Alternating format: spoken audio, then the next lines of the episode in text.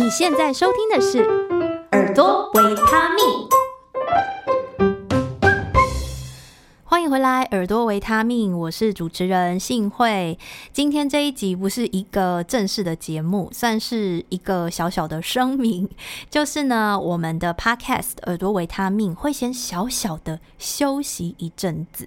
好，会小小的停更一下，但是不会永久停更。我们之后会再回来，所以大家先不要取消追踪，拜托还是要继续追踪。这样子之后节目上架的时候，你才会收到通知哦。好，那为什么要小小的休息一阵子呢？原因是因为我一直有在经营 YT 跟 Podcast。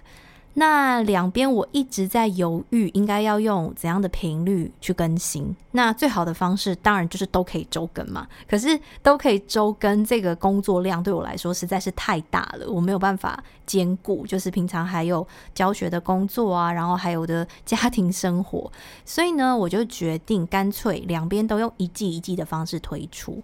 那接下来到过年这段时间，我会先在 YT 那边做周更。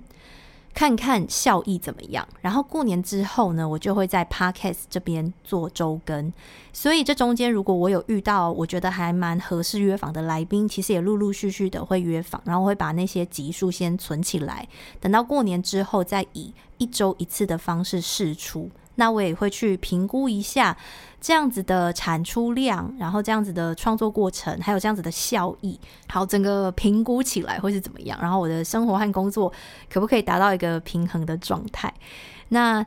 我觉得创业以来，这两个自媒体对我来说就是一个很重要对外沟通的管道，所以我当然会很想要兼顾。可是我觉得每个人的时间啊，还有精力都真的有限，那这个过程也需要不断的去调整。所以我就想说，那我就试试看好了，因为我觉得还是要试试看，可能才会知道最后怎么样的方式。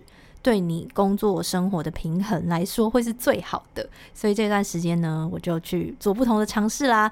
那大家就是千万不要取消追踪，还是可以继续 follow 这个节目。然后这中间如果我有遇到一些心得啊，或是想法的话，其实我也会把它录成 podcast，然后过年之后再一次推出跟大家分享。